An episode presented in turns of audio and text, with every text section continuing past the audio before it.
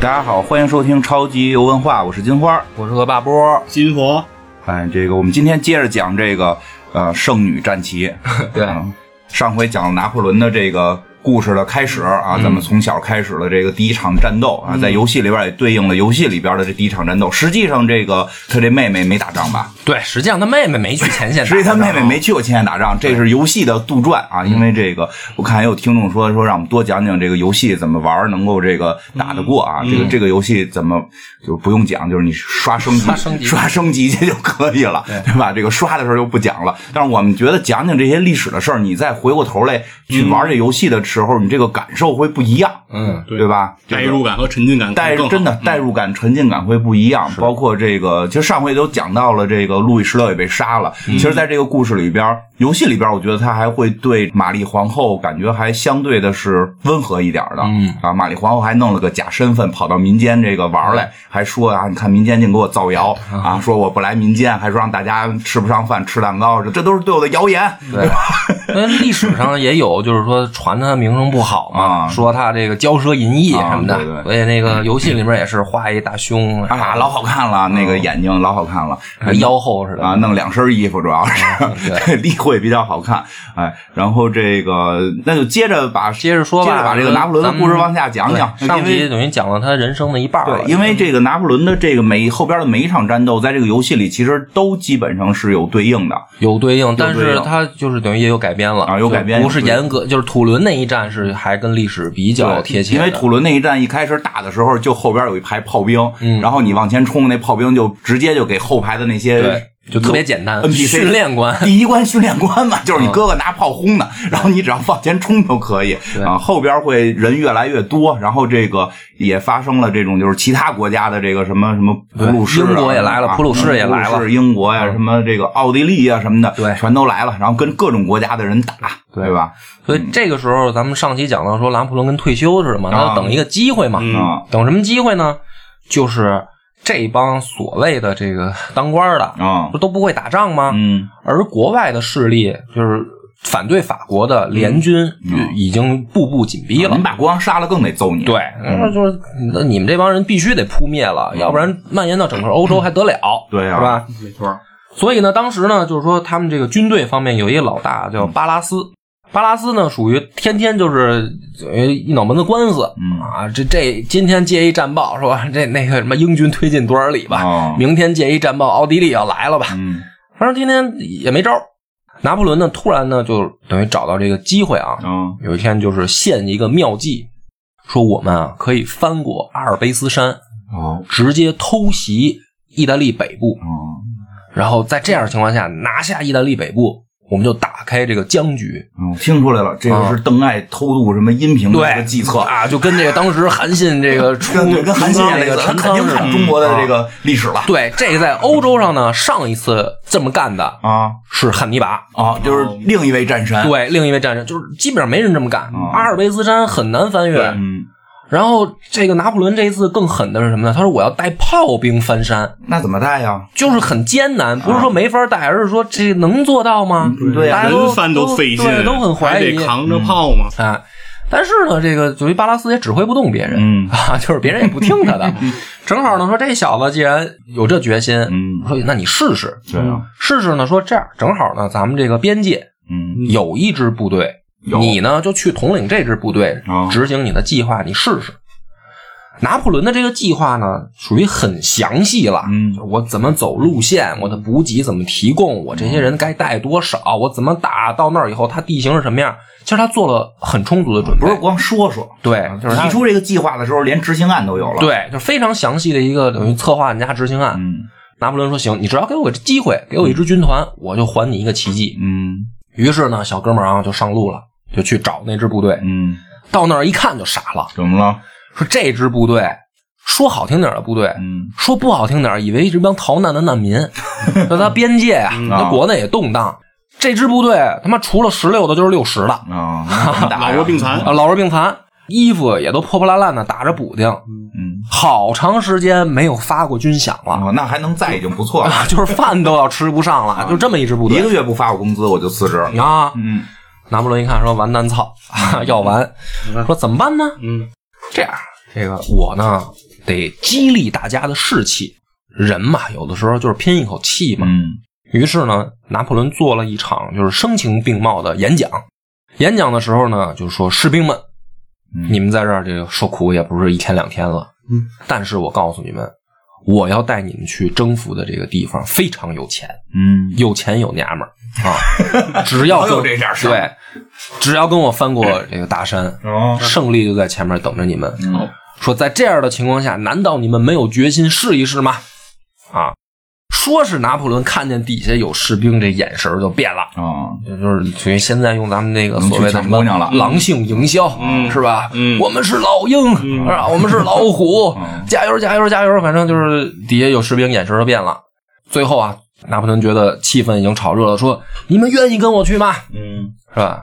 底下就爆发了山呼海啸一般的这个回应，说我饿呀，吃饭有我饭就 行。我有没有鞋穿啊？就是拿破仑一看说：“操他妈的也不行啊，嗯这个这还是没用。”哦没用啊，光靠画饼 我以为过去能抢就行了呢，也没用。但是呢，就是说勉强咱先上路吧，那还是走上了就已经开始行军。啊。开始行军的时候，拿破仑就赶紧就写信，就是说能不能给我调点支援？嗯我当年在吐鲁伦带过哪哪哪支部队，能不能给我调过来？嗯然后你们这边能不能再新征的兵分我一点？就是一边带着这部队已经开始走了，一边呢再给我送新兵的兵员。就在这样情况下呢，这帮人反正连着新兵老兵的吧，嗯啊，跟着这小个儿就开始翻山越岭啊，就就奔着这个阿尔卑斯山就开始翻。出了阿尔卑斯山以后，真的是偷袭呀啊，就是翻城了。啊！没想到说这法国人从他妈这么一个刁钻的角度打进来，所以很快意大利北部就被拿破仑的这次突袭给搞定了。嗯，毕竟对手是意大利人，对，我觉得意大利的这个风格一直保持到二战，啊就是就是欧洲战争史上的笑话。我觉得只要打意大利，我就觉得嗯，可以对，有点意思，有点东西，因为意大利人。然后呢，这个时候拿破仑呢，就是跟他的这帮士兵说，就是我曾经许诺你们的东西，啊现在就在你们的脚下，嗯这个地方现在属于我们了。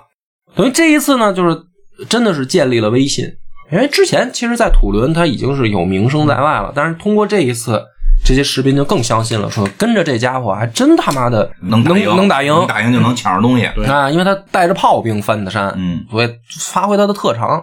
这帮人没见过这么打仗的，敌人也没见过这么打仗的，就这要打懵了。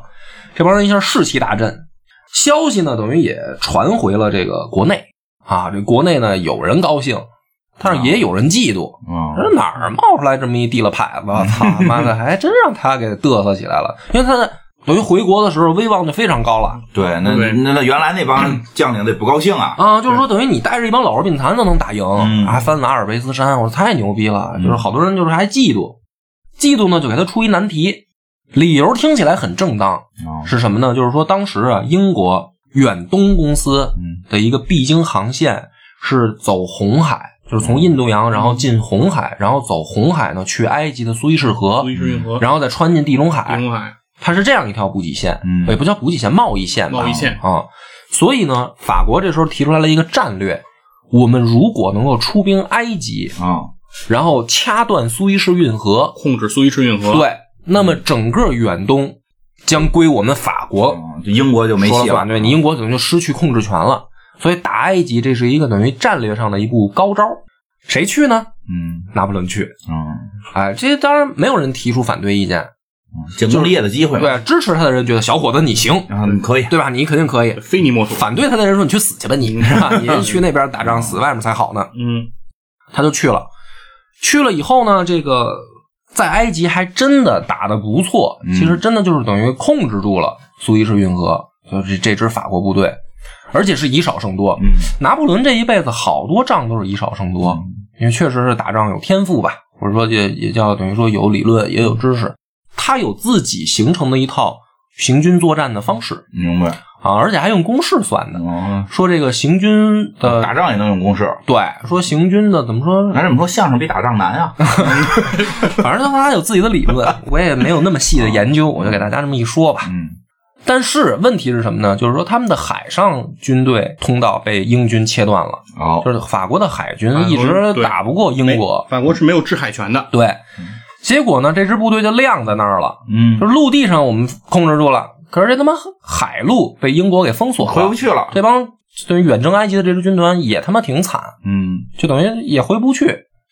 而同时呢，这拿破仑在外面呢，这个法国的这新兴资产阶级是真他妈的有多大脸现多大眼啊就是被外国势力步步紧逼，嗯然后国内老百姓的这个支持度啊，反正也是也一落千丈。啊，就谁上台，我觉得老百姓啊的支持度都在下降。都不行。这个时候呢，拿破仑就接到消息了，他就觉得说，是不是我的机会到了？哟，政治上想干点什么？政治上想作个大妖，啊，就不能老是我我去打仗了，我立立这么多功了，我得对干点什么了。对，所以他想说，我能不能偷渡回去？等于航海线被英国封死了嘛，哦他就想偷渡，他就把那支部队扔在埃及了，哦，然后他自己偷偷摸摸溜回法国，一个人。啊，对，因为军队肯定是回不来的。军队回不来，你这个就规模太大规模太大，你没法偷渡。你没法一下让一个军队偷渡。对。个人还有机会。啊。嗯。结果呢，回来以后就发动了雾月政变，啊，就是一下就赢得了这个法国人民的爱戴，因为他是一个战争英雄，明白。因为他在埃及打的也很棒嗯，啊。对，需要一个强者带领我们法国啊，不能老让这帮傻帽新型资产阶级带着我们受罪因。为法国现在最大的问题是我们可能被外国的这个反动势力剿灭了，会快灭国了。快，所以我们必须得这个在军事上站起来，嗯才有希望。就是等于说雾月革命或者叫雾月政变吧，啊就很成功。然后拿破仑呢，在这个情况下起草了《拿破仑法典》，嗯就他下令起草。嗯。但是呢，他这个整个起草的过程，他也参与讨论，嗯。然后跟大家商量，就是说咱们怎么变革，怎么让法国这场革命能够成功，能够延续下去。嗯。然后这个拿破仑法典呢，在欧洲整个历史上也是很地位非常重要的，对，很重要的一部法典，就是它相当于是这个它奠定第一部的民法法典。就是解决老百姓之间的问题。对对对，就是说原本的那个所谓的封建的立法原则就被打破了。嗯，没那么多这呃个奠定了这个欧洲的资产阶级的这个等于说是一个新的一个关系吧。啊，就嗯。至少就是说没有什么贵族能随便抽你这种事儿了。啊，对对对，然后重视比如说个人财产保护啊，我觉得，我觉得，之所以说到他这儿，他能慢慢就是说在政治上有所这个建树，很关键的就是之前那几波人，就是光想推翻了，嗯。上台之后啥也不见，上台之后就是砍人啊，这个这个，对吧打破了旧秩序嗯，但是没有没建立新秩序。没建立新秩序，也没想过新秩序该什么样。对啊，就第一，我记得好像第一波上台的时候是想法自己挣钱啊，后来雅各宾派上台就想法铲除异己。对对对，啊就是老他妈争斗，老内斗 啊。然后就是想着怎么他妈整别人，没想过你们革命初期是为了让老百姓过好日子。对啊，只有这个拿破仑一个军人出身，结果上台之后的最重要的事儿是弄了一法典啊啊，咱们先解决老百姓自己互相之间啊得平等，这个有法律约束，法治治国。所以其实我是觉得拿破仑这个人吧，不管他的历史影响是什么，单从看这个人来说，啊我觉得他是一个就是满身正能量，你知道吗？就浑身正能量的这么一个人。我觉得是，而且就很奇怪，就是他，你说他从小讨厌法国人，嗯，但是到现在，他真的就是说在权力的这个嗯。顶峰了吧？因为他是第一执政执政官，对嗯，他是第一共和国的执政官。对，就是法兰西第一共和国的这个执政官，他其实就是已经在权力在手了已，经是巅峰了。但是他就是被老百姓开始想干事儿，我觉得他这个人吧，就从打仗也看呀，到包括这个政治上的这个法典什么的看，其实是一个有远见的人。对他打仗他也是超前了，他比、他之所以能打赢，他不是靠勇，他是靠比别人那个战术都先进啊，嗯别人还都是原来的想法呢，人已经开始拿炮轰你了。对到政治上，你们这个可能还在想的是，哎，我们上台之后是不是先给自己丰衣足食，别让别人夺权？他想到的是，你推翻了旧制度，你要建立新的新制度新制度、新体系，才能让它稳定住，老百姓得得爱死他。老百姓特别喜欢他啊啊。然后这个时候呢，搞完这一步，拿破仑就开始想说，咱们在军事上怎么再站起来、也改革，啊？因为在他去大陆军，埃及的时候啊，等于他打下那些意大利的地盘又被人拿回去了，哦，他就想说，我他妈再翻一次阿尔卑斯山，哦同一个招数使用两次，啊对，同一个招数使用两次。相信意大利人还会中。啊！结果意大利人 果然不负众望，再次中招啊。意大利不会成为圣斗士的。对，就是这个历史上很著名的 一场战役，叫这个马伦哥战役。哦大捷，就是拿破仑呢这一次远征又大获成功。然后在国内啊，就是怎么说呢？就是他就跟神仙下凡一样，他确实很厉害呀啊。他就是军神，就是军神啊，就是说这就是法兰西的这个救星嗯啊，他就是带领我们法兰西人民走向这个辉煌的嗯唯一的一个人选。可是他媳妇儿不这么看，他媳妇儿疯狂给他戴绿帽子。对他跟他媳妇儿怎么回事儿？哎，对，这时候咱们讲讲，讲讲他媳妇儿，他媳妇儿那么欠儿的，天天管我要房租。他这个第一次翻阿尔卑斯山之前，他不是在军界已经要崭露头角的时候吗？有一天呢，碰上一小孩儿，嗯小孩来找他呢，说那个，嗯，你的等于手下还是什么人吧，把我的宝剑给抢走了。说我这个宝剑呢，不是武器，是我爹留给我的遗物，哦，不是嗯用来这个捣乱的什么啊，是个纪念品。它是个纪念品。纪念品，纪念品。啊，能不能还给我？哦，然后拿破仑一看小孩嘛，就说那行吧，就我帮你把你爸这剑给你找出来还给你。啊。小孩特高兴就走了。然后第二天呢，嗯。就是来了一个美若天仙的少妇，哦，在门口敲门说：“这个啊是拿破仑先生是吧？哎，哎说这个感谢你这个把我儿子很看重的这个宝剑还给他，等孩儿他妈来道谢孩。儿他妈都是。哎，然后拿破仑呢，在这个时候就是觉得这个天上的星星就就就是是吧，是是我都不太会描述这种爱情对天天仙下凡天下凡啊，嗯，就反正他生命当中第二个最重要的女人就出现了，哦，这个女的就是约瑟芬，约瑟芬儿。啊，反正就是书上说是长得就太好看了。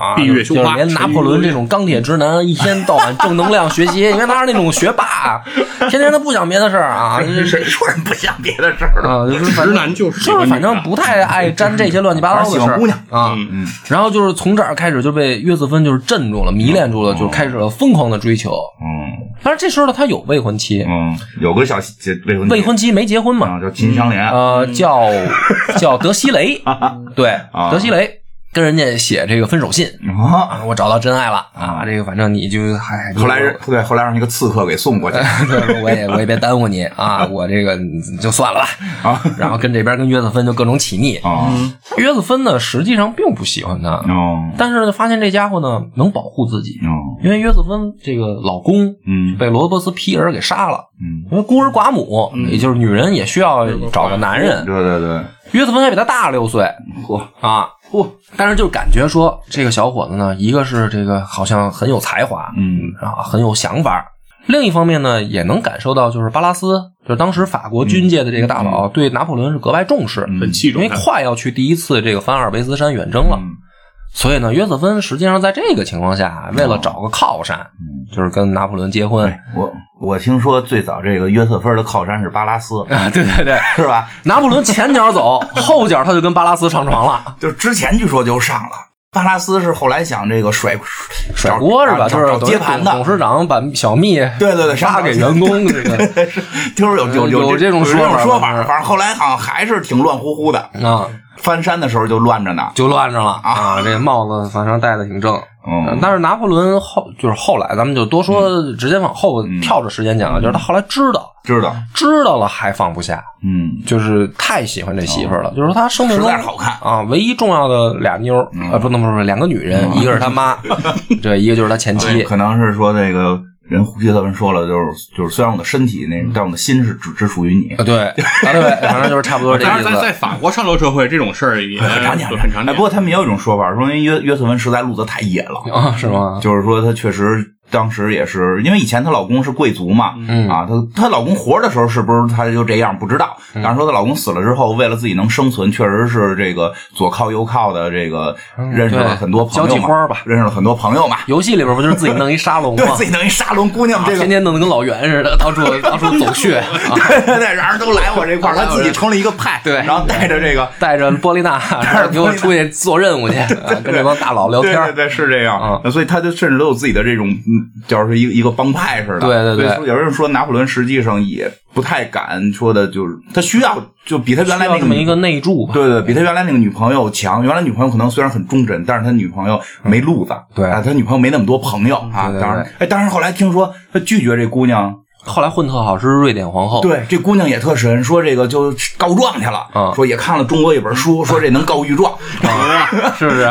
告去告这个，说啊你们这个拿破仑怎么就告状的时候让拿破仑给轰出去了啊然后让这拿破仑底下一个将军吧，说把他轰走，对他把前女友甩了以后，其实给前女友也找了个那个伴儿，对，就是他那就是他那个，对他那将军叫呃贝尔纳多特。啊然后贝尔纳多特呢，就是因为相当于接盘了吧，啊。其实他没动他这个前女友，就等于说人家也就特好一姑娘，就是等于跟你小子也便宜你了。啊但是拿破仑总觉得心里有愧疚嘛，毕竟是等于自己等于提出分手，所以呢，对这个贝尔纳多特呢是格外照顾，特别好，特别好就是你替大哥接盘了，啊对对对 这事儿后来没有闹上这个这个微博的这个热搜，不错对对啊有什么奖励？然后就是疯狂的给这个将军提拔贝尔纳多特提拔提拔，但是这个贝尔纳多特对拿破仑不买账，啊，生气。心里面不服他。虽然最后都让我当国王了，我也不爽你。对对，所以这个后面就是等于咱们还有他们，他有这个前女友跟他这个等于接盘这兄弟的事儿啊，最后这都是隐患。对，都是隐患，隐患。然让人后接盘。对，咱们回来讲，就是说第二次翻阿尔卑斯山又打赢了，回来以后，嗯，啊，法国人民就疯了，啊说哇，他妈这些英雄神仙什么的，嗯对。然后这个时候呢，也有底下的人鼓捣他，说那个你再往前走一步，啊。这不是第一执政官了吗？你都第一执政官了，还能你能不能当这个终身执政官？哦又往前走了一步，哦呃就法国人民特高兴啊，说就就就你吧，啊终身就终身啊，对啊啊。当了终身执政官以后呢，他又想往前走一步，就说：“那干脆我就称帝呗。啊因为我没什么区别啊对啊，没什么区别。我终身执政官，那我我不就是皇帝吗？有什么区别啊？但是这个情况下呢，好多人就不乐意了哦啊，就说闹半天你小子是有野心，就是说我为什么觉得他像咱们的袁世凯嘛？嗯我举一个例子啊，就也是历史传说啊，说现在的《英雄进行曲》嗯不是贝多芬的一个作品吗？说贝多芬当时写这首歌的时候，啊就是给拿破仑写的。本来的原本的名字说献给拿破仑，有这种说法。对，嗯，然后年轻在年轻时候一点的。对，嗯后来呢，他一称帝，贝多芬就是对他极其失望。嗯，就是你怎么称帝了？啊，就白给你写闹半天，你是这种人，啊你现在挣着钱了，他妈的，啊 果然是没给我。你不是靠用爱发电了，啊是吧？嗯我他妈不喜欢你了，就把这首歌改名字叫《英雄进行曲》了。就是说，像贝多芬这样的人，当时也有一部也分大有人在。对，就是说你啊，原来你的目的是这个，你想复辟，你变了，你变了，变了啊！你忘了初心了。拿破仑呢，在这种情况下呢，他就是说很简单，嗯不是有人反对吗？嗯，咱们就搞一个全民公投，哦，投票呗，投票呗，不民主嘛，老百姓。让他们说了算。嗯嗯嗯，结果呢，法国人民依然支持他，啊，希望他当皇帝，就是希望他当皇帝民望太高了。啊。嗯所以在这个情况下，等于拿破仑就成为了法兰西第一帝国的嗯皇帝。不过他们的那个我看也有分析说说这个虽然他听起来是复辟了，但是其实他并跟原来的这它个跟原来的封建的国王君主是不一样的。对他跟原来这个封建国王君主的这个封建制还不太一样其实制度已经变化了，它还是代表着资产阶级的啊，这个可是代表资产阶级啊，代表着这个人人平等，只是你们平等，我跟你们不平等。我是皇帝，我分封也不往法国内部分封了，我往外头分封。对。没错。所以你看，这个时候他就是到了他人生的这个后边，就是说一年一变化的时候了嘛。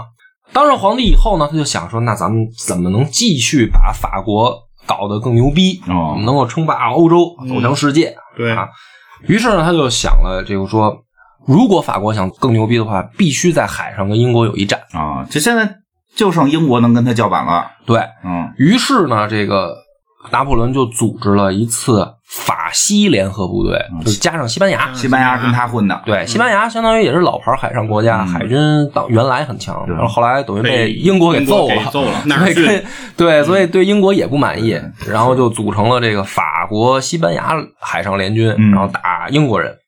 结果这一战呢，就是也体现出来当年没学海军嘛。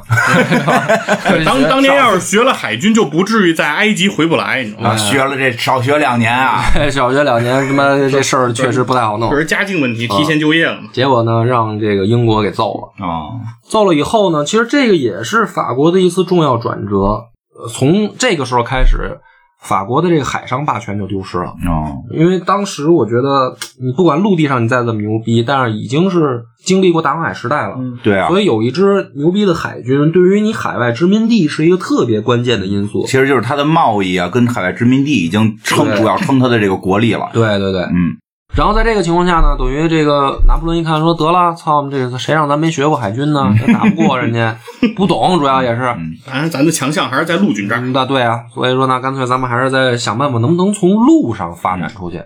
而这个时候呢，这个就是咱题外话啊，就是整个欧洲为了反对这个法国啊，前后组织了七次反法联盟。哦，七次反法，所以说它一年一变化嘛，就是在这个情况下开始，每年就是他们有不同的国家组成联军来跟这个拿破仑较阵，然后他也正好就是说，那咱们到海上也走不出去，咱就在陆地上干呗，嗯。就是创造了一个又一个的军事奇迹。哦，啊，就是带着这个法国部队，反正甭管是谁来，我他妈就平了你们家，嗯。削你们，就是干啊！最后都终结了神圣罗马帝国。然后等于在拿破仑啊称帝一周年的时候，就发生了历史上最著名的一场战役之一吧，哦。啊，叫三皇会战。嗯。三皇指的就是拿破仑的法兰西第一皇帝。嗯，和这个神圣罗马帝国的皇帝。就来自著名的哈布斯堡王朝。，对，神圣罗马帝国还有呢。有啊啊，他在这儿就没了。马上就要没了，啊这一仗打完就没了。我说的听不着他了呢。另一个就是沙皇俄国的皇帝，三皇会战。嗯，然后等于拿破仑以七万击败这个联军九万，最重要的一场战役啊，以七万打九万，然后直接就把这个神圣罗马帝国皇帝摁在地上摩擦，嗯就等于从这儿这一仗打完，这个神圣罗马帝国就没了哦经罗狂悲啊！啊。没了以后呢，等于呃。以拿破仑为首呢，就搞了一个新的这个统治体系，嗯就是其他欧洲各国也就服了嗯是啊，就是他妈他妈你这神罗都给灭了。对啊，神神罗，你这个名字起的不错啊！咱们就向法兰西效忠，嗯就是能结盟的就结盟，能效忠的就效忠谁。效忠不是效忠啊？嗯，反正也不是我当大哥。对。然后这个时候呢，这个又过了一年，拿破仑就是唯一的还有一个没动的，嗯就是之前跟人组成联军的西班牙。哦当时他们等于最坚固的同盟关系嘛。嗯那现在我得把欧洲其他地方我都收拾，都变成我小弟了，嗯我就该收拾你了。嗯啊，昨天的朋友，今天的敌人，就开始准备以调解西班牙王室矛盾为名出兵西班牙。翻越比利牛斯山脉，对，就说白了就是侵略嗯是啊，啊。然后等找一于借口呗。已经把这个西班牙首都马德里打下来了。嗯然后这时候呢，英国又坐不住了。嗯英国是一向奉行这个大陆均衡原则，嗯就是你不能有一个特别强的特别牛逼的出来一个霸主。对霸主，嗯所以就是咱们就大陆军事挑事儿呗。嗯啊，就挑唆挑唆这个大家再一次组成反法联盟啊！你甭管之前是同盟了还是效忠的，你们这么下去，早晚就是是吧，都得完蛋都。得完蛋。嗯，再弄。所以这个时候是拿破仑等于发挥军事天分，等于说最亮眼的时候，嗯他双线作战啊，西边跟西班牙打着，然后东边跟反法联盟还打，还赢了。哦这个时候连英国都不敢自辟了，嗯对，就是你怎么挑唆，你就打来打去，就发现你根本就不是人对手。嗯只要一谈军事，提起拿破仑，自己这边军队就尿裤子啊！那这还打个屁呀？就别打了呗。所以到这个等于第五次反法同盟再次瓦解的时候，嗯咱们就不用讲那么细了，嗯对对吧？第五次反法同盟在瓦解的时候呢，基本上欧洲就消停了。没人敢自辟了。没人敢招他了。然后拿破仑就是觉得今儿这个弟弟啊，你愿不愿意跟哪哪哪个姑娘结婚？嗯你要是不愿意啊，你就是玩单去；你要是愿意，我封给你一个国家。哦就天天就是这话口，就是整个欧洲是咱家的嗯啊。然后你们包括妹妹，嗯包括弟弟妹妹，你们都得为我的统治嗯，服务，就是你们得去娶各国的什么公主啊，或者娶这些贵族。这愿愿意帮忙。啊，对，不是他有他，哎我为什么讲这个？就是他有一个最有能力的弟弟就不愿意嗯，各色。啊，就是说你没事，我愿意，我可以当他弟弟。不是他等于他逼着弟弟跟原配离婚，嗯，嗯，然后他弟弟这不是事儿，不是啊不是不是，离婚了带着一块儿去呗。啊，你看不行，他他弟弟就是死活就不同意，嗯然后阿姆人特生气，包括咱们这个对游戏里的这个主角这小姑娘也是，不也就是后来就等于跟这个罗马帝国对呀。后代不就联姻，都是他，其实都是拿破仑安排的。对，不是他去联了姻了，也可以都是裸着跟雕塑家一块儿玩玩耍嘛。对，然后他妹就各种的给给老公对呀，这都不是事儿嘛，所以就就是跟原配离了，你喜欢就带着一块儿去呗。然后那个他妹就是波 罗雷娜老公也挺逗，跟别人外面同居十年啊啊，也不理他妹，嗯啊，就是各种这些事儿。反正这个时候的欧洲就是基本上消停了，嗯大家就是能结婚的结婚，哦靠这种关系维持。然后呢，拿破仑就突然有一天就想了一个想法，说我能不能远征沙俄？就基本上这件事儿在欧洲也没人干成过，啊有几个挑战过的，啊都他妈以失败告终。西蒙也挑战了，对吧？后来那个 希特勒不是也挑战过一次，嗯也他妈 也够所以也有说希特勒跟 是拿破仑转世，啊对拜的这个法儿都一模一样。啊。这个拿破仑呢，下定决心以后，就组织了一支庞大的嗯联军队伍。嗯，据说呢是号称六十万还是七十万，那挺多的，六十多万。嗯嗯，就远征沙皇俄国。嗯，沙皇俄国呢属于被迫应战，嗯，大概只有不到三十万军队。嗯就是我觉得这是少数的拿破仑一生当中啊，他终于人比人多的时候。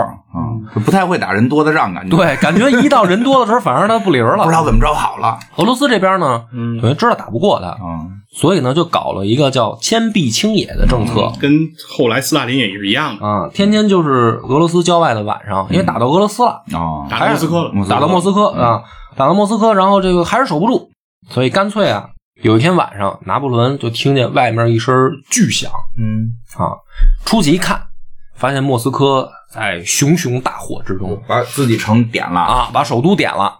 然后说俄罗斯人做的最绝的呢是把所有的灭火工具提前还都给销毁了，然后他们就撤了。哦没打算要，对，就我就不要了，给你了。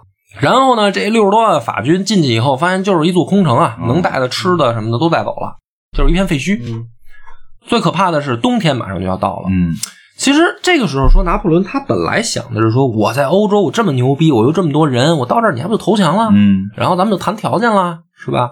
没想到俄罗斯这个战斗民族啊 这么有这个骨气，嗯跑了宁死不降啊！我就给你留片废墟，我也不投降。嗯结果冬天一到，这个法国军队就开始就撤军，啊待不下去了。嗯，然后俄罗斯人就咬上来了，啊说：“好嘞，小 Z，这回到我们报仇的时候了。对”还是打不过他。啊还是得没打过对，在拿破仑撤退的途中，嗯正面战场上，俄罗斯人还是打不过他。嗯后来呢，这帮老毛子就学精了，说反正正面战场不行，咱们就是以游击队方式歼灭你，就是化整为零的打你。嗯这下法国军队呢，从这儿开始，就是拿破仑原本的那套所谓的军事理论就不好使了。啊就等于是人俄罗斯发明新的这个对游击战对，就是游击战熊啊，骑着狗熊在丛林里出来咬你一口就逃掉对，就是你只要跟我正面决战，我就跑，啊你那炮兵你就你也使不上劲儿。滑着雪跑，对嗯然后这回说回到法国的嗯这支远征军，只剩下三万人。嚯死那么多对，就是六十多万人出去，三万人回来，三万人回来，嗯整个法国人民就是惊了。因为这是一个不败的神话嘛，对，就是说我们的战神这回是彻底的输了啊啊！然后多少等于年轻就是法国最精锐的部队就交代在俄罗斯了，就没回来。嗯喂狗熊了而这个时候呢，也有他很多他的将领也好，他培养出来的亲信，甚至都开始觉得说皇帝变了。是你非打那儿干嘛呀？对啊为为看，狗你说你打俄罗斯干嘛？他妈老少边穷地区啊啥也没有，啥也没有你就为看狗熊去是怎么？就是因为人家不听你话呗，嗯就是为了你要实现啊什么自己远大的这个野心。到一定程度就可以了。对呀、嗯所以这个时候很多他手下甚至亲信的人都觉得说，拿破仑不是一个好皇帝。啊，而这个时候，欧洲其他国家的那些封建势力嗯就来信心了啊，又起来了。啊，说其实他也不是不可战胜啊。对呀。对呀、说原来把他想的那么厉害，这回啊六十万人出去，三、万人回来，那这时候咱们再起来一次吧。嗯。趁他国力空虚，对，嗯。而且的确这个时候法国兵力空虚，嗯。所以拿破仑就做出了一个决定，把征兵的年龄又调低了两岁。嗯，所以当时据说是法国好多娃娃兵都上阵了，就是为了应对这一次。那这就感觉是要出事儿了。对，就是等于好多可能十四五岁的孩子，其实是当时那个回来说这个征兵啊，嗯。他为什么能组织起来一个就是六七十万人的一个大的部队，超过了这个俄罗斯沙俄的这个部队数，就是因为他改革了一次征兵制。嗯。之前欧洲的这个征兵制都是贵族子弟从军，嗯。就是老百姓，其实你不用打仗，没你事儿。但是从拿破仑这儿，因为他代表新兴资产阶级了嘛，所以说就是对平民就上战场了，所以他的兵力一下在欧洲就首屈一指了。对对，有好多老百姓都把孩子愿意送到部队，觉得能赢呗，能赢，觉得跟着战神出去抢钱抢粮食太棒了，赶紧啊儿子当回来就兵吧。有有有对有战利品，又有军功，我觉得这个事儿就特别像股市，所有人都进市场的时候，是你就小心点。而且整个这个模式非常像秦朝，嗯就是像秦国当时的那个状态。人打输了呀，问题是，结果这一次对，非跟狗熊打，啊，这调低征兵年龄，还依然还是人数没人多。嗯然后在这个很就等于他新搞的这套法国霸权体系，就是说所谓的莱茵联盟就解体了，嗯很多人都不听他的了。而且这一仗最后法军遭到了重大打击，最后打的只剩全国新征上来这些人，又只剩打的五万人，嗯就确实人数优势也没有。嗯，然后人家呢也明白了，说我不跟你正面决战，只要跟跟狗熊学会了，对，跟狗熊学了，说俄罗斯人怎么赢的呀？就是避实就虚，嗯用咱中国的话讲叫避实就虚。我不跟你正面决战不再排队枪毙了，啊，不排队枪毙了。终于想明白了，对 你来了我就跑，我让你炮兵使不上劲儿，嗯然后我跑了，最后我们兵力集合起来把你围了。嗯，因为拿破仑的作战方式就是特别穿插分割，然后各个击破。你也甭各个击破我，我他妈你来我就跑，最后我形成一个大合围，我把你围了。嗯在这样的情况下呢，等于一八一四年的时候，法军就是接到了一个消息，说你们如果不想打的话，对于反法联军提问，嗯你们的皇帝退位，嗯，我们就不打了。你看世界多奇妙，最早这反法联军不是逼着他们得有皇帝有国王吗？对打到这会儿了，就是你们得把皇帝给我弄没了，对，对因为这这皇帝跟他们心目中想象的不太一样不太。一样啊！老百姓觉得老被坑，老被耍，所以有很多人这时候都提都希望，都不是说拿破仑退位，希望拿破仑去死。啊，他们可能在街头说：“哎，当初你投没投让他当皇帝？没投啊，这谁投的呀？啊，对啊都都没投，不认账了。因为确实，我觉得我也能理解，那那六十万人扔在外面，是啊是吧？好多家里不是死了老公，就是死了儿子，而且没必要的战争。整个法国男丁都不足了。对，所以当时就流行一句话说，现在唯一能拯救法国的就是我们的皇帝去死，嗯然后这场仗就停了。在这样的情况下呢，拿破仑就是等于退呃下野了，嗯，就是当不成皇皇帝了。可说是给他保留了皇帝称号，嗯但实际上呢，就把他流放到了那个地中海上的一个小岛，叫厄尔巴岛。哦就说白了，你就到那儿进行你的双规生活，嗯到死为止，你就别出来了。囚禁啊，因为没杀他，也是说，虽然有老百姓不喜欢他了，但是他还是有威望嗯在法国。就是这事物都是两面性的，有讨厌他的，就有支持他的，对，对吧？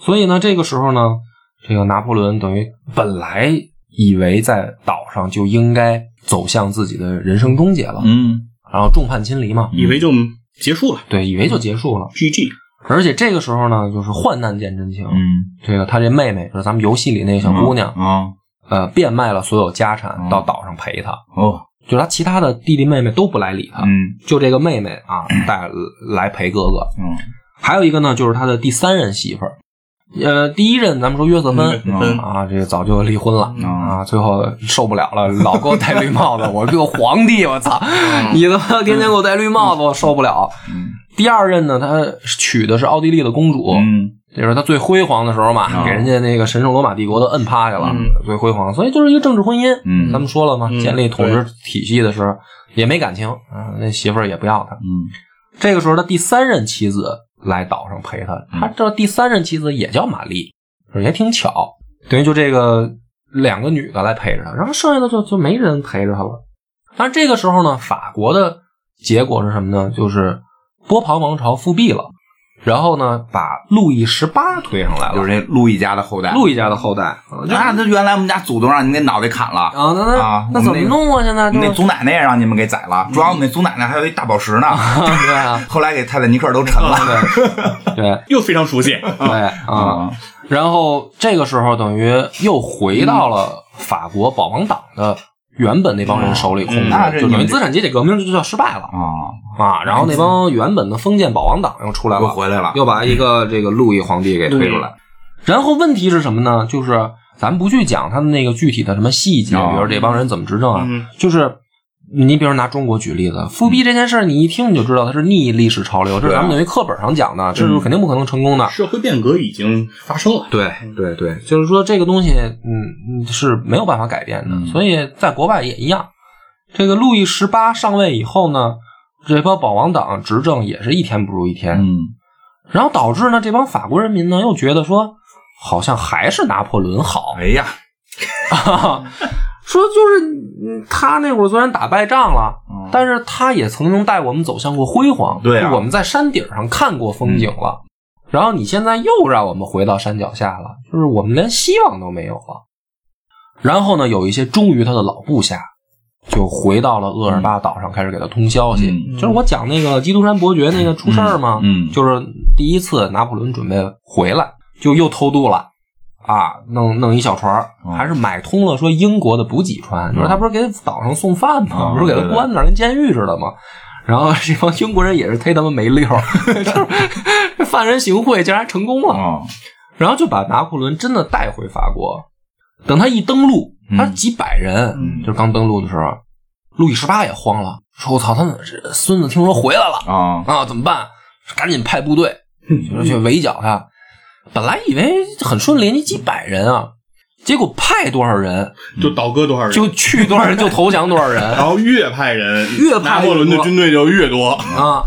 然后这个最后啊，就是说，连他那个当时军中三杰，嗯有一个大将叫内伊，嗯然后准备跟拿破仑决战了。嗯这个将领也是很牛逼，然后他已经效忠保王党了，嗯就是我因为这个人也是对拿破仑开始失望了嘛。嗯准备一场决战的时候呢，拿破仑说都不要开枪，然后他走到两军阵中，嗯就是咱们说排队枪毙那阵嘛，他走到阵中，都是都是自己带出来的部队哦，他们不避实就 虚。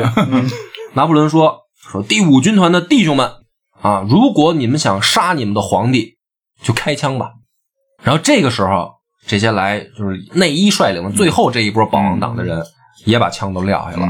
嗯然后据说是什么呢？两军相拥到一起，就说我们的皇帝回来了。然后就是，说那会儿那个媒体啊。特别逗，啊。说刚开始拿破仑刚登陆的时候说啊。反贼啊。啊要要坚决剿灭他，啊。然后说反贼今天又前进了多少，然后又前进了多少，然后开始说的特别那什么，到了最后说欢迎拿破仑皇帝进入巴黎，对，就是等于所有的部队又回到拿破仑手下好。样儿都是好样的，啊我跟你说吧。嗯然后这个路易十八一看，说：“我他妈撒丫子跑吧！嗯啊，我这待不下去了。”一八一五年的时候，然后拿破仑真正复辟了，重新对开始他的这个当皇帝的生活，各国就闻风而动，说第七次反法同盟成立，咱们打败过他一次了，对，不怕他。不怕他，你这这回来咱们再摁死他一次呗。当时反法同盟是联合了七十万人，嗯。就等于欧洲各个封建势力能出多少人就出多少人，七十万。呃，拿破仑这回呢是凑了不到三十万，而说具体数字，反正有的说二十八万的，有的说二十九万的吧，反正呢是以这个二比一的这么一个战力比。这一次打的情况下呢，拿破仑就分析说，敌方有两大主力，一个呢是普鲁士，嗯。一个是英军啊，这是两个这个反法同盟的主力。嗯，咱们呢分割他们，然后各个击破，就还是老战法。嗯于是呢，派了他手下的一个大将叫格鲁希，说你带这个四万人去直接把普鲁士给我摁死嗯啊，然后我来对付英军，你把这个普鲁士干掉，来跟我合流，咱们这一仗就这么打。这个格鲁希呢，确实是虎将，嗯带着人就走了，带着他妈四万人，不到四万，就他妈干普鲁士去了。嗯普鲁士说牛逼嗯啊，老战法，嗯避实就虚，咱们就跑。格鲁希就追，然后这边呢，拿破仑对战呢也是英国一个大将，哦就是惠灵顿公爵惠灵顿公爵，啊。惠灵顿公爵也是打仗很牛逼，而且他有人数优势，嗯两边就拼了命的，就等于啊，就是以干掉对方为目的的死磕。在这个情况下呢，其实打到最后啊，拿破仑也吃不下惠灵顿，嗯惠灵顿也快守不住了。就拿破仑确实打仗牛逼，你别看他人比人少，然后在这个情况下呢，就看见远处有一支部队浩浩荡荡的就开回来了，急行军。拿破仑拿破仑说：“牛逼，格鲁希来了格鲁希回来了，我的爱将来支援我了，是吗？我？我的计划要成功。”对，嗯结果等对面走近一看是普鲁士人。啊，格鲁希出门没带导航啊，哎，这个时候拿破仑知道完了，输了，输定了。啊。那么你就分析啊，就是说怎么回事呢？说格鲁希死轴。哦，啊，说他追出去以后呢，有人通报给他，说那边皇帝陛下跟他们死磕上了。说要不咱们要不赶紧回去对，吧？反正说普鲁士人也跑了，咱们要不别追了。对，对。别追了，穷寇莫追啊，回去跟皇帝合流。结果呢，说格鲁希就说：“我接到的命令就是追击普鲁士，我没消灭他呢，还是让我把他们嗯歼灭。你我要知道我现灭了他们在这只是赶走，这个我们我得完全执行这个皇帝的命令。嗯所以格鲁希就一路就追出去了。嗯结果普鲁士人呢，掉一头甩掉格鲁希，是吧？然后就回来了。回来以后，一下这个拿破仑就扛不住了。此战就是世界闻名的滑铁卢之战。啊，写进了人类群星闪耀时。对，所以这个拿破仑在这种情况下呢，再次战败。嗯，投降了，对，他就打不过嘛。然后呢，这一次就被流放到了圣赫勒拿，哎，叫什么对，？圣赫勒拿岛。圣赫勒拿岛。哎，有传说就是临投降的时候是让他那个初恋小情儿啊，去劝降的，对，就是这一次，就等于不是对方七十万联军里面，他那个前女友的老公，这时候已经对当了瑞典国王，带着媳妇儿就杀回来了，说操你妈，嗯让你当当年让我接锅，老子现在弄死你。就是人人人两口子说还挺好嘛，啊！我说感情还不错，那也得，那你前男友嘛，这属于得报这仇，报这仇啊！所以拿破仑等于我觉得败也并不可耻滑，滑铁卢这个也是成为了英国一个著名的一个、那个地点吧。伦敦有一个大区就叫滑铁卢大区啊啊。当时他们其实是在修一个桥，那个桥修的时候还没有定名字呢。嗯对然后就是因为打完这场仗，呵，嗯就叫滑铁卢大桥吧。啊这个对于英国人来说是扬眉吐气啊！还听说他们最早从法国到英国通车，就是从滑铁卢，要从滑 滑滑铁卢那个火车站，就现在也是英格兰第一个国际啊列车站，就是对。通法国，国际列车站就是那样，对，就是让法国人民到英国的时候，第一个地方叫滑铁卢，对。下 下车就是 Waterloo。太侮辱法国人了，有点太可气了。我发现这帮欧洲人就是别看英国人脑子直，气气人了也挺有招儿的，我觉得一个个的。可以，然后这回呢，就是拿破仑到了圣赫勒拿岛，就真出不来了，哦就等于在那儿结束了他最后一辈子啊辉煌颠簸的一生，最后就死了。死了。然后死了以就是后，遗体被没能再次逃出来，就是因为大富翁那个旗啊，对，那个国际象棋，对吧？对没发现说是，嗯，说是也给他送个消息，能不能再跑一次？没没发现啊没发现，嗯。其实都能连上，嗯嗯，然后他的那个遗体就是你去那个地儿嘛，就是叫什么荣荣军院。荣军院，嗯。对，说他那个尸体就在那儿，还有各种传说说后来他死了以后，那个尸体的小丁丁被人切了，干嘛使啊？就是说说他鸡鸡小什么的，然后看看怎么着的，反正各种野史啊，野史不足信仰，不足信仰。啊。我觉得也没必要啊，就爱别人听别人的故事，对。然后咱们这期节目，我就因为我对欧洲历史说白了没有研究那么深，嗯。我就不拔高这个什么嗯。拿破仑跟法国这一生了。然后我就讲讲游戏里面好多配角，啊，就除了拿破仑的这个故事啊，其实他这游戏里面有好多配角嘛。从咱们从这个好玩的传奇的讲啊，嗯。就是游戏里面有一个将领，不是一个老头嘛？啊对。就这支部队里面不都特年轻吗？对有一老头一上来他等级最高。对，叫迪昂。啊，还老说自己要变装，啊，他为什么呢？他历史上是一个特传奇的人物。哦，他是呃路易十五的时候，国王自己指挥的间谍，哦，然后给他派到英国。当时呢有一个说法，就是说呃不许法国男性入境，就是你可以女性来，但是你男的不能来。嗯。然后说这个迪昂呢长得特帅。然后他为了入境，他就变装啊穿女装，然后打入敌人内部，我喜欢这种人，我喜欢这种人，然后当秘书，在人在在人那儿一干好多年，没人发现，嗯，就是这这小伙子长得好看。哦然后呢，这哥们儿呢，据说是在场英国啊，嗯。说是吃喝玩乐，哦，因为他就是要游走于上层社会，嗯套取情报套取情报嘛，要去交际嘛，所以呢，他天天就开 party、开沙龙，然后跟人吃喝玩乐。他长得又好看，大家以为是美女呢，然后挥霍无度。最后呢，说是为了换钱，啊。把法国国王写给他的密信嗯。拿出去典当，啊，就这个玩意儿是等于军事呃叫什么情报对啊。就是说其实也值钱，嗯，而且呢还拿这个要挟法国皇帝，就是什么人啊？你要是你要是弄我，我给你这信我都给你抖了出去。啊。然后呢，说路易十五拿他还没辙啊，就是说这的确你给我抖了出去，这里边好多都是秘密，见不得光啊。嗯。是但是呢，说说孙子，你整我，你也别回国，嗯你他妈就一直跟国外待着吧。后来呢，等于那个十路易十五死了以后，这哥们儿也想家，嗯我在外面天那天，他主要是不想老装女的了吧？就再说我天天得穿女装，也他妈不好受。说我想回国，我能不能回国呀？然后呢，说路易十六呢就提出来一条件，啊说呢你回国也行，但是呢你得继续穿女装，就是气他啊然后呢，这哥们儿呢，就是说没办法，说那我就是我我法国人，我得回去啊。说那行吧，我认了。嗯。他等于就自己啊做了一份说明，嗯。说我就是女的，嗯。就是为什么我能打入敌人内部没人发现啊？说我一开始我是女扮男装，女扮男装，我是一花木兰，就那例子，说其实我就是一女的，就等于我还发一公告，啊。我回国以后发一公告，我是一姑娘。我是一姑娘，身份证改了，其实是皇帝为了恶心他嗯啊。然后这哥们儿呢，他因为是等于就相当于骑那个间谍嘛，所以武艺高强，嗯。还是一剑术大师，还是等于龙骑士骑兵团的这么一个骑士嗯啊。然后呢，这个天天呢，他就穿着女装耍剑，嗯。因为他回来以后呢，也不给耍剑。耍对耍剑啊剑圣啊，说这个天天穿着女装不给他工资，嗯。就是恶心他嘛。嗯，他没办法呢，他就老得去地下那种黑赛场啊。跟人比剑，啊。就是赢那个奖金，打黑拳就相当于。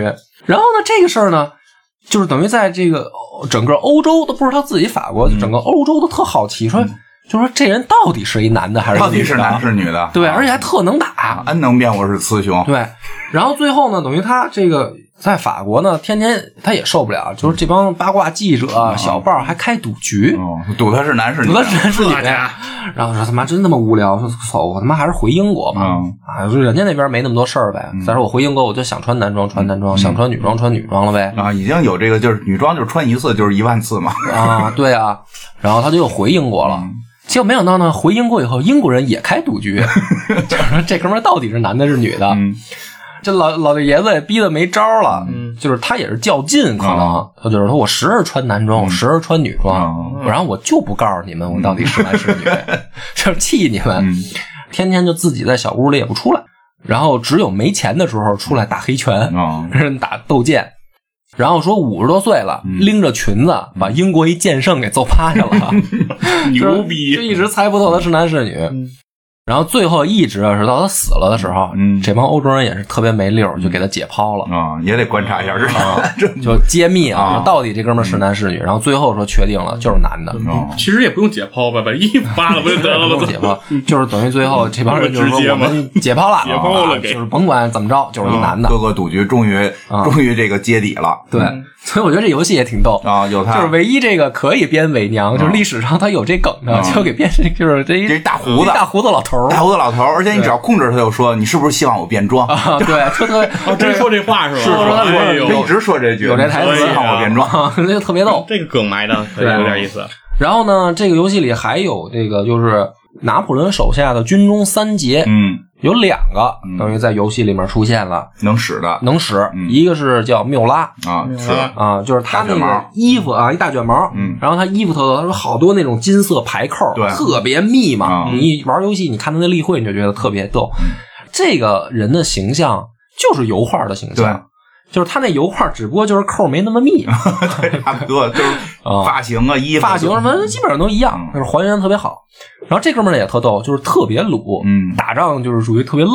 嗯有种类比成咱们这边，我觉得就是张飞什么什么樊哙这种人，就是打仗带着骑兵往前冲。嗯，他好像也娶了拿破仑某个妹，对，他是拿破仑的妹夫嗯，啊，所以等于挺能打的，挺特别能打。那就是樊哙，他对对而且对是骑兵，他是骑兵，游戏里也是骑兵，对，这个是。然后另一个就是那个让拉娜，嗯，让拉娜也是三杰之一，游戏里面也被还原了。嗯，但是内衣没还原，嗯，就是他等于三杰的最后一个。也不。能都跟着妹妹打仗去啊，得有 得得有在拿，因为你控制不了拿破仑啊。对。游戏里你不能控制拿破仑，对，然后这个就是，然后包括勒克莱尔，咱们上集就讲过了，就是娶了波丽娜真正的老公，那个游戏里也有，也有。穿一身绿衣服，一个金发小帅哥。然后还有一个游戏里还原的，就是我觉得他好像基本上队伍里面能用的男的都是真实历史人物。嗯，最后那个就是德赛，德赛对，嗯的确是打那个意大利，就是翻阿尔卑斯山打意大利的时候，是当时最猛的骑兵将领。嗯。然后当时那一仗就是本来其实也不是那么顺利，嗯。然后是在德赛疯狂冲锋下赢的，但是德赛就战死了，哦就是很早就战死了。然后等于在游戏里面也有这么一个还原的情节，就是德赛后来等于就打到一半儿，嗯，就就就三就玩了些任务都不练，啊。但是有一关逼，有一关那个支线任务逼着你练它。对，就是你不练他那关你过不去。对，就是只只有他能出场，两边都是骑兵。对，所以那关我也是卡关，嗯有一阵儿我练了一会儿，所以我讲一下，因为它是真实历史发生了这么一个事儿。我都是开始都想这些人别使啊，这不嗯这 那这个游戏的设计还是非常就是它还是挺花心设计思的。特别用心。嗯，然后最后呢，就是再讲约瑟芬，我觉得不用再啊多讲就是拿破仑最爱的女人，嗯但是也给拿破仑疯狂戴帽子。嗯但是反正历史上也说，后来约瑟芬是真爱上拿破仑了，嗯就是也确实是可能日久生情吧，哦所以也不用多讲。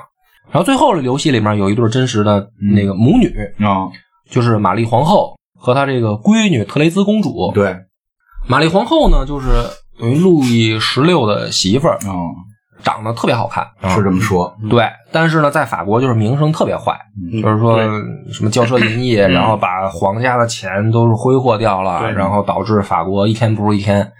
我觉得就是等于就是西方版的红颜祸水。红颜祸水，啊，就是你把这个事儿赖到一个女人什么骄奢淫逸这种事儿上，我觉得大家都这么干吧，啊都这么 干。都这么干。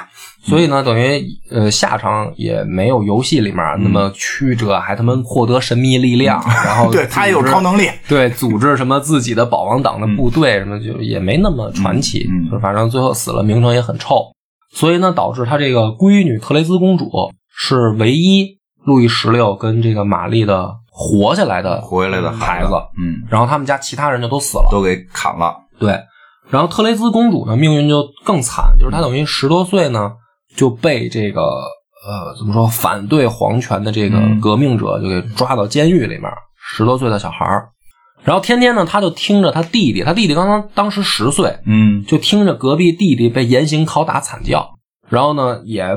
不给他们这个上厕所，嗯。就是特别，我觉得特特别变态，就是嗯不是饿着你，是不许你上厕所。这小姑娘就在等于监狱的环境里长大的，哦，然后最后弟弟也死了，就在对弟弟也砍了。在牢里边给折磨死了。折磨死了，他等于就是说十岁到十五还是十六，好像十五岁左右、嗯。出狱了，就是作为呃公主、嗯。呃唯一的什么怎么说的皇室血脉出狱了。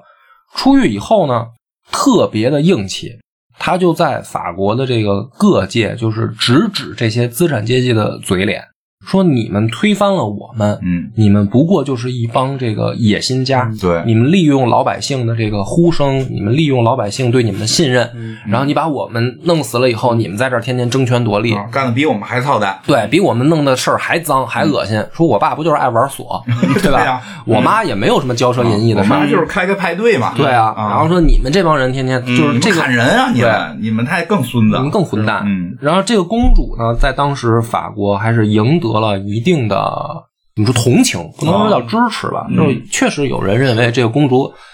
就是你混成这样，你还敢说真话？哦一个小姑娘嘛，还不到二十岁了，好多人觉得这公主是真正的所谓的嗯纯洁的圣女。嗯，所以我觉得，如果圣女战旗啊，应该让他 应该用应该让他当主角你。看你最后你打谁去呀？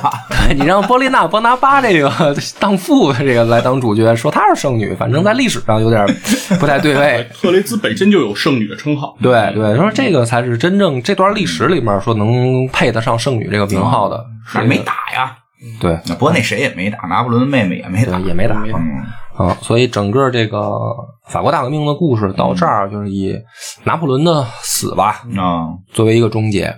然后呢，拿破仑实际上有三世，嗯。就是拿破仑一世，就是就是拿破仑波拿巴，拿破仑嗯嗯。自己。然后他有个儿子，啊，在墓旁边儿，对，然后他儿子早逝，啊。就是在那个荣军院里边儿，他儿子的墓就在他墓就他对。墓墓里边那个对。对面一个小一点儿的地儿。对，嗯。然后就等于呃是拿破仑二世，嗯然后拿破仑三世实际上不是拿破仑的孩子，啊是他的应该侄子，知道。对，嗯。是约瑟芬带过来的女儿，嗯。